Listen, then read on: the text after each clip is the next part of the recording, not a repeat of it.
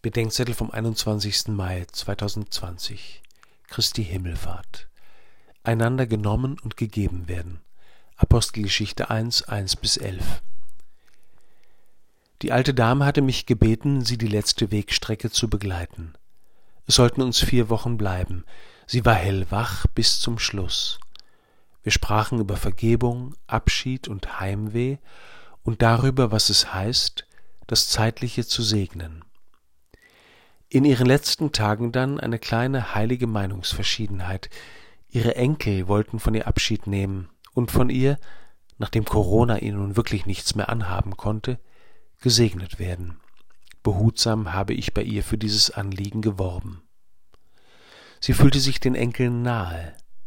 Diesen Gedanken jedoch fand sie pathetisch und irgendwie bürgerlich. Sie wollte wohl auch von den Kindern nicht mehr so gesehen werden, vor allem aber wollte sie keinen großen Bahnhof und keine Rührung mehr am Sterbebett. Dann sagte sie, Näher können wir einander hier nicht mehr kommen, aber näher werden wir einander aus der Vollendung sein.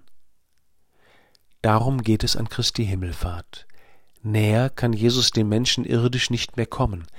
Er muss den Jüngern, ihren Blicken, ihren Gewohnheiten und der beginnenden nachösterlichen Routine genommen werden um ihnen neu gegeben werden zu können. Und zwar so, dass er nicht mehr nur den Jüngern, sondern mit ihnen allen Menschen gegeben wird. Noch schauen die Jünger dem Herrn in dem Himmel nach, bald werden sie lernen, nach ihm auszuschauen, wie er durch alles Irdische hindurch da sein wird für sie und mit ihnen für alle Menschen.